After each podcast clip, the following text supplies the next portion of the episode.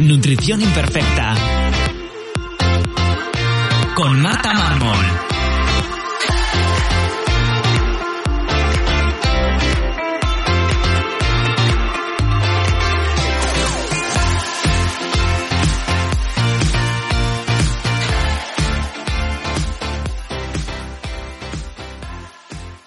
Bienvenidos a Nutrición Imperfecta, un lugar para aprender a cuidarte y empezar a ver la nutrición como una aliada que te ayudará a encontrarte mejor y a volver a disfrutar de la comida como antes. Creo que la salud tiene que ser integrativa, donde la alimentación y la salud intestinal tienen un papel fundamental en tu bienestar físico y emocional. Por eso en este podcast hablaremos de cómo mejorar tu salud yendo siempre a la raíz del problema, sin parches que solo camuflan tus síntomas. Si quieres que te acompañe personalmente para mejorar tu salud, puedes escribirme en martamarmol.com o apuntarte a mi newsletter donde recibirás consejos y trucos para tu día a día. Bienvenidos a Nutrición Imperfecta, yo soy Marta Mármol y el episodio de hoy, ya siendo diciembre, no puede ser de otra cosa que no sea la Navidad porque por desgracia, eh, a día de hoy la Navidad y la nutrición siguen teniendo ese punto en común y es que es un punto de inflexión y seguirá siéndolo y seguiremos viéndolo como un problema, una piedra en el camino hasta que consigamos quitar y cambiar este modelo tan dual de hacer las cosas, esta dicotomía dual de hacer las cosas bien o mal. Y es que somos así de simples y buscamos esa simplicidad de hacer las cosas bien o mal. Yo me lo imagino como si hubiese una línea en medio en el que o hacemos las cosas perfectamente bien o hacemos las cosas totalmente mal. Y esa escala de grises no existe. Entonces, en el momento que hacemos una cosita mal, ya pasamos la raya y ya estamos en el otro lado y ya nos damos ese permiso y eso, bueno, pues tirar ya todo por la borda porque ya lo hemos hecho mal. Una vez que hacemos una cosa mal, ya como que no se puede hacer el resto bien, ¿no? Y em, pues asumimos que durante estas navidades vamos a hacerlo mal. Me encantaría que me vieseis porque no paro de hacer comillas con las manos, porque ya sabéis que a mí lo de bien o mal, pues no me gusta, no me representa y creo que nos hace un flaco favor.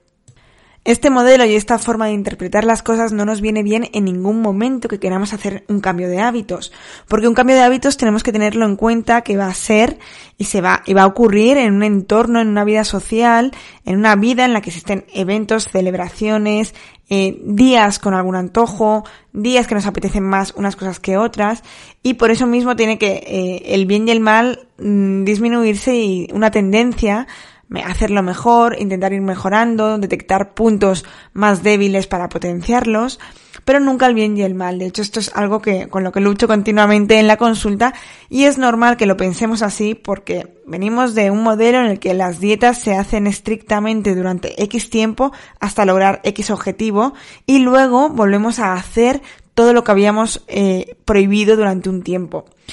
Y yo lo que propongo siempre es un cambio de hábitos, es hacer un esfuerzo en aquello que vayamos a mantener de por vida. Es decir, no hacer un esfuerzo puntual durante un tiempo para hacer un hábito en concreto y cuando llegue al objetivo dejarlo. Esto simplemente podría funcionar y tiene cabida en alguna patología o en algún tipo de dieta, por ejemplo, para mejorar problemas intestinales, en los que se manda una pauta muy restrictiva durante unas semanas para mejorar algo en concreto. Pero cuando hablamos de cambio de hábitos, de alimentación en general, eh, siempre hazte la pregunta, y yo soy muy pesada con esto y lo he contado ya en muchos episodios de este podcast, siempre eh, pasa el filtro y pregúntate, ¿esto es algo que puedo yo aguantar durante toda la vida? ¿Es algo que yo puedo alargar y mantener durante toda mi vida? Si la respuesta es no, desde luego tienes que cambiar ese objetivo, tienes que cambiar esa acción que estás haciendo y estás dedicando un esfuerzo a ella. Porque hacer un esfuerzo para algo que no vas a poder mantener es absurdo.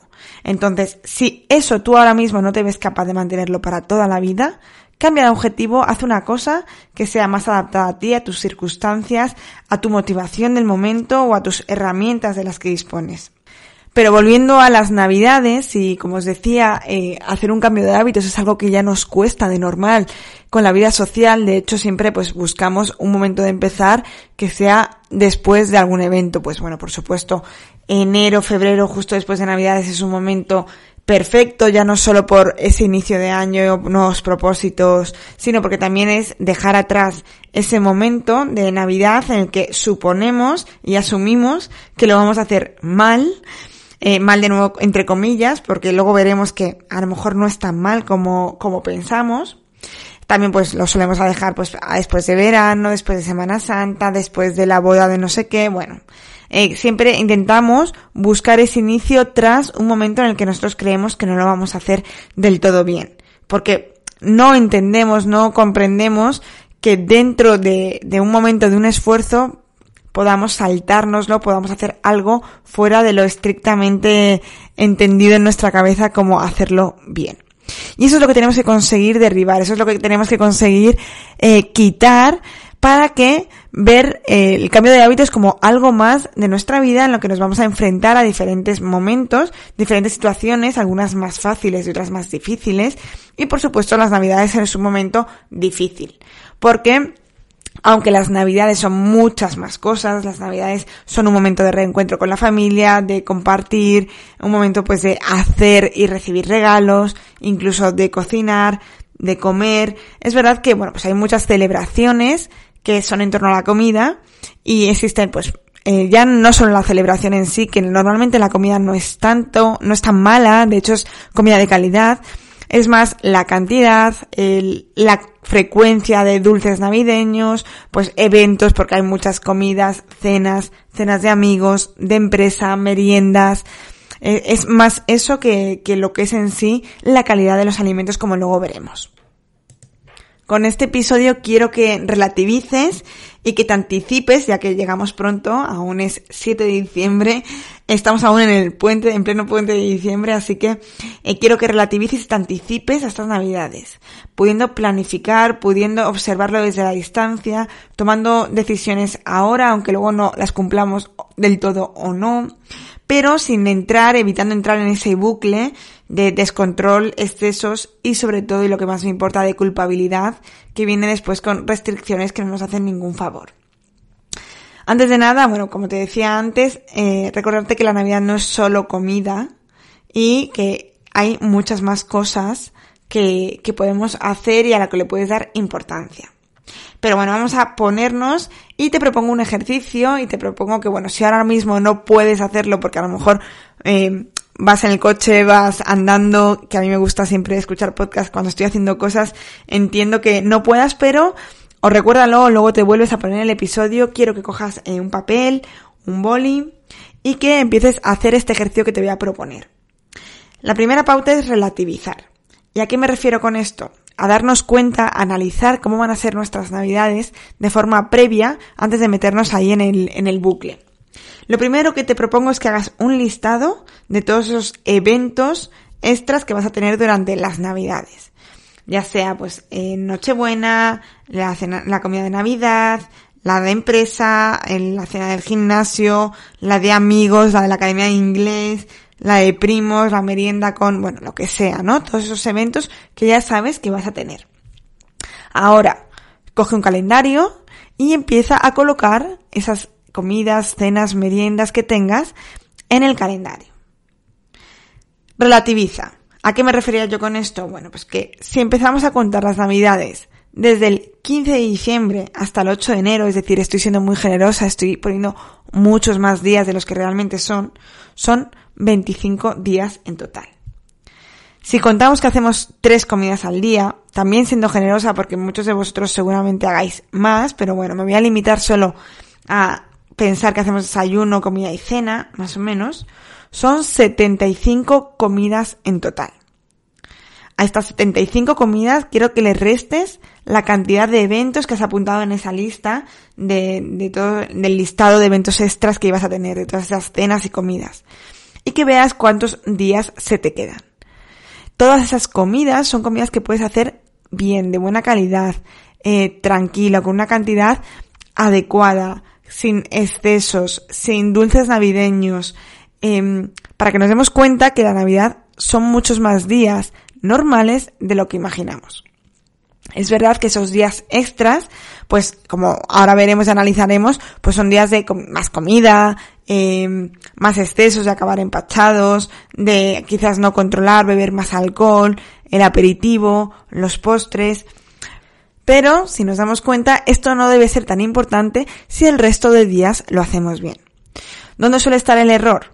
En que entramos en bucle, en que no nos damos cuenta de que la mayoría de los días no hay días especiales, no son eventos especiales y ya estamos en ese modo, en ese modo de comer sobras, de comer dulces después de todos los postres, después de todas las comidas porque tengo ese turrón y esos dulces, mazapanes, polvorones en casa.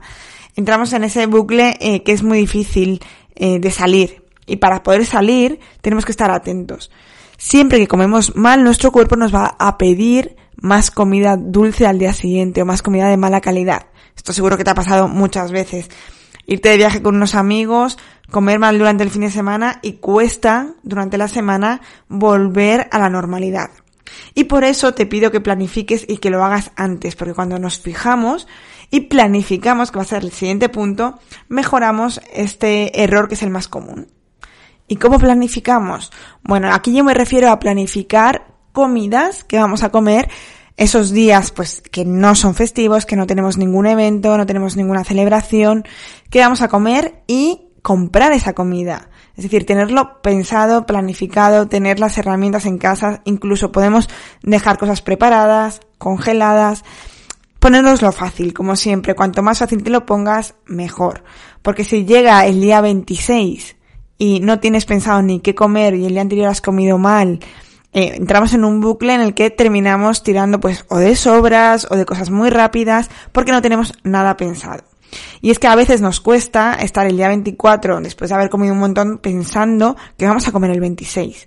Es normal, por eso mismo es necesario que te adelantes y que planifiques con bastante anterioridad. Pero no solo hay que planificar comidas, que como te he dicho antes, no todo es comer. Es muy importante que planifiquemos también el descanso, algo básico y fundamental que muchas veces no hacemos bien en estas fiestas. Ahora se puede salir menos, bueno, este año no sabemos cómo se va a poder salir o no, pero ocurre mucho que lleguen las navidades, eh, las celebraciones, durmamos menos y ya sabemos que el descanso nos ayuda a elegir peor. Es decir, no nos ayuda, ¿no? Eh, dormir bien nos va a ayudar a elegir mejor, a tener mejores elecciones, eh, menos calóricas y bueno, como todos sabemos, cuando dormimos, cuando hemos salido de fiesta y dormimos muy poco, no nos apetece eh, unas judías verdes, ¿no? Entonces, descansar es fundamental para ayudarnos también a elegir mejor y para aprovechar también ese descanso de trabajo, también para a lo mejor recuperar ese, ese tiempo o ese descanso que no podemos hacer durante los días laborables. Pero también planificar el deporte cuando cambiamos la rutina, cuando ya empezamos a tener días festivos, más celebraciones, una de las cosas que sacrificamos y dejamos de hacer y dejamos de planificar es ese ejercicio físico. Así que también tenlo en cuenta, planifica cuándo lo vas a hacer, cómo lo vas a acoplar para esos momentos extras que vas a tener, pero nunca con la intención de compensar. Es decir, no tenemos que hacer ejercicio físico para poder comer más, para quemar lo que hemos comido en exceso, sino acordarnos de ese ejercicio físico que hacemos, dando por hecho que lo hacéis ya de previo y si no, pues animaros a empezar a hacerlo eh, como para, pues para estar saludables y que simplemente que tenga cabida en estos días extras que cuando salimos de la rutina, pues a veces se nos olvida eh, encontrar un hueco para estar en movimiento. Pero vamos a ver qué hacer en esos días especiales, en esas comidas, cenas, meriendas, para esto siempre hablo de la dicotomía de control. Esto es algo de lo que hablaban los estoicos, que si os gusta la filosofía estoica y bueno, es un, es una forma de vida, es una filosofía que a mí me encanta y que me estoy adentrando muchísimo gracias a Marcos Vázquez, al libro que tiene de Invicto, pero también si os gusta este tipo de cosas os recomiendo a Pepe García, que tiene un blog y un podcast también que es El Estoico ESP de España. Os lo dejaré enlazado las dos cosas en las notas del programa.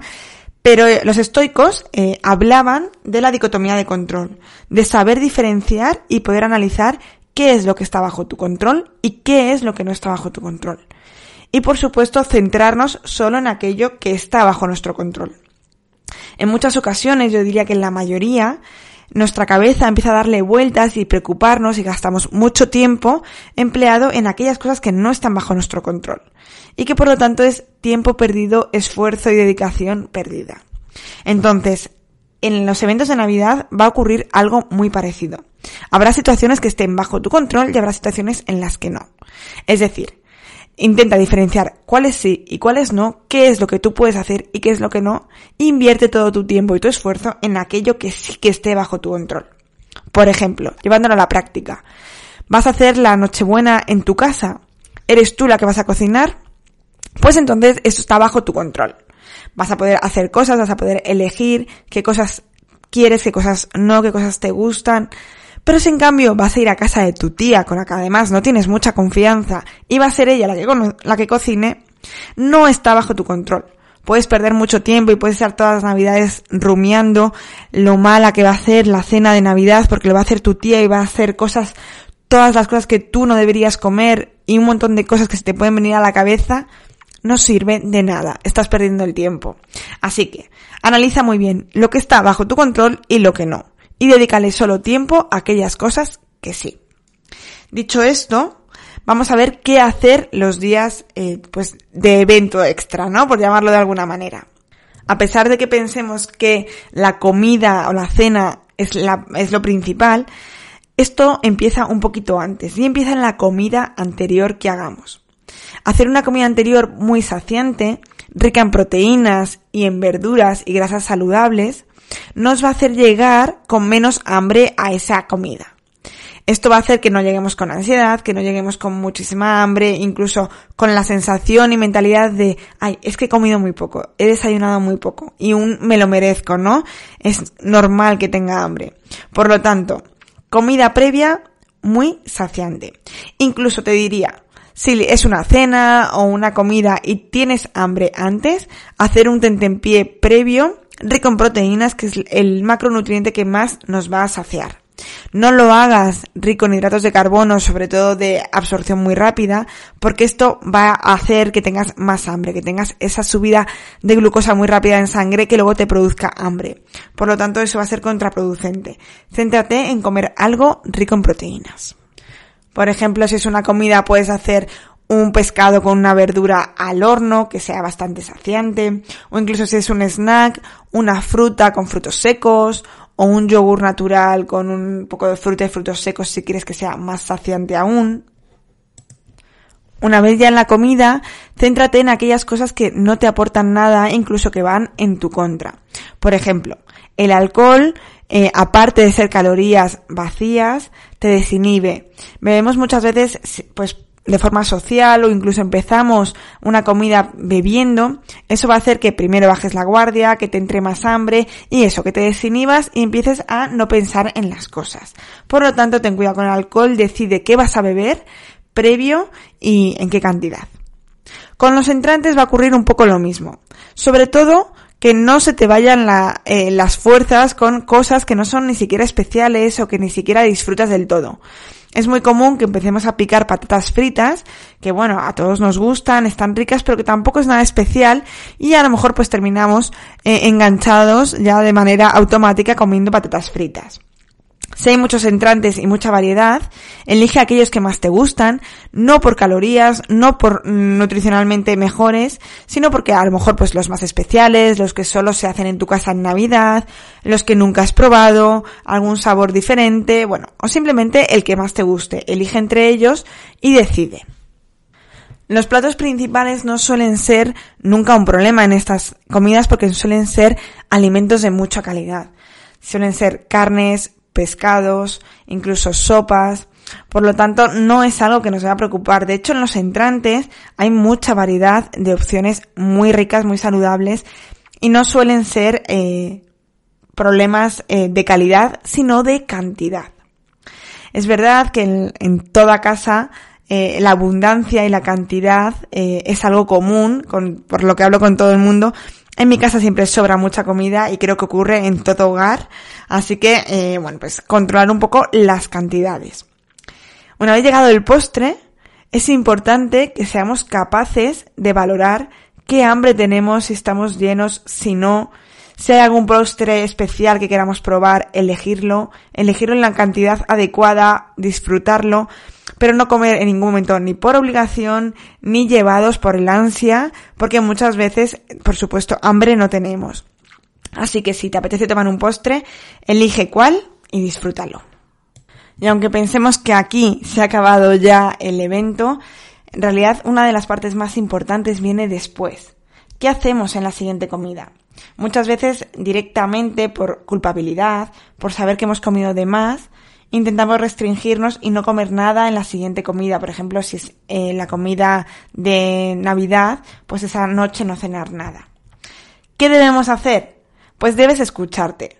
Dependiendo el hambre que tengas, cómo te encuentres, comer o no comer.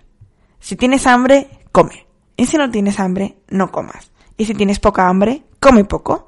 Parece muy sencillo y parece lógico, ¿verdad? Pues normalmente no actuamos de esta manera. Si nos sentimos culpables porque pensamos que hemos comido demasiado en la comida, tendemos a obligarnos a no cenar, con la consecuencia de tener hambre después, que nos entre un ataque de ansiedad, que incluso aparezcan atracones. Eh, si tienes poca hambre, si a lo mejor te apetece solo tomarte un yogur, un caldo, una sopa, pues elige eso. Y si por supuesto, aunque hayas comido además, tienes hambre, hace una comida completa, con verdura y con proteína, y ya está. No hay problema y no te sientas culpable por eh, haber comido después de haber comido mucho. Esto es importante y es eh, para mí casi lo más importante porque muchas veces de estas conductas de restricción, de culpabilidad, es donde empiezan a surgir las malas relaciones con la comida. Y como hemos dicho antes, al día siguiente empiezas y sigues con tu planificación, con esa comida que ya habías planificado, que ya habías hecho la compra o que tenías en mente. Con esto espero que aprendas a disfrutar de las navidades. Recuerda que las navidades eh, ocurren todos los años y que por lo tanto cuando antes empieces a gestionarlas mejor, mejor lo harás el año siguiente. Quizás este año lo haces un poquito mejor que el año pasado y el año que viene lo harás mejor todavía. Para eso es importante ponerte a trabajar el cambio de hábitos no solo después de Navidad, sino durante todo el año. Así que espero eso, que disfrutes de las Navidades, aunque aún queda bastante, pero bueno, puedes empezar a planificarlas, puedes empezar a pensar eh, pues comidas ricas que vas a hacer si, si te toca a ti cocinar o postres con los que sorprender a tus amigos. Recuerda lo que te he dicho, no intentes cambiar aquello que no esté bajo tu control. Lo único que harás será perder tiempo y esfuerzo. Nada, feliz Navidad y nos escuchamos aquí en el siguiente episodio Nutrición Imperfecta.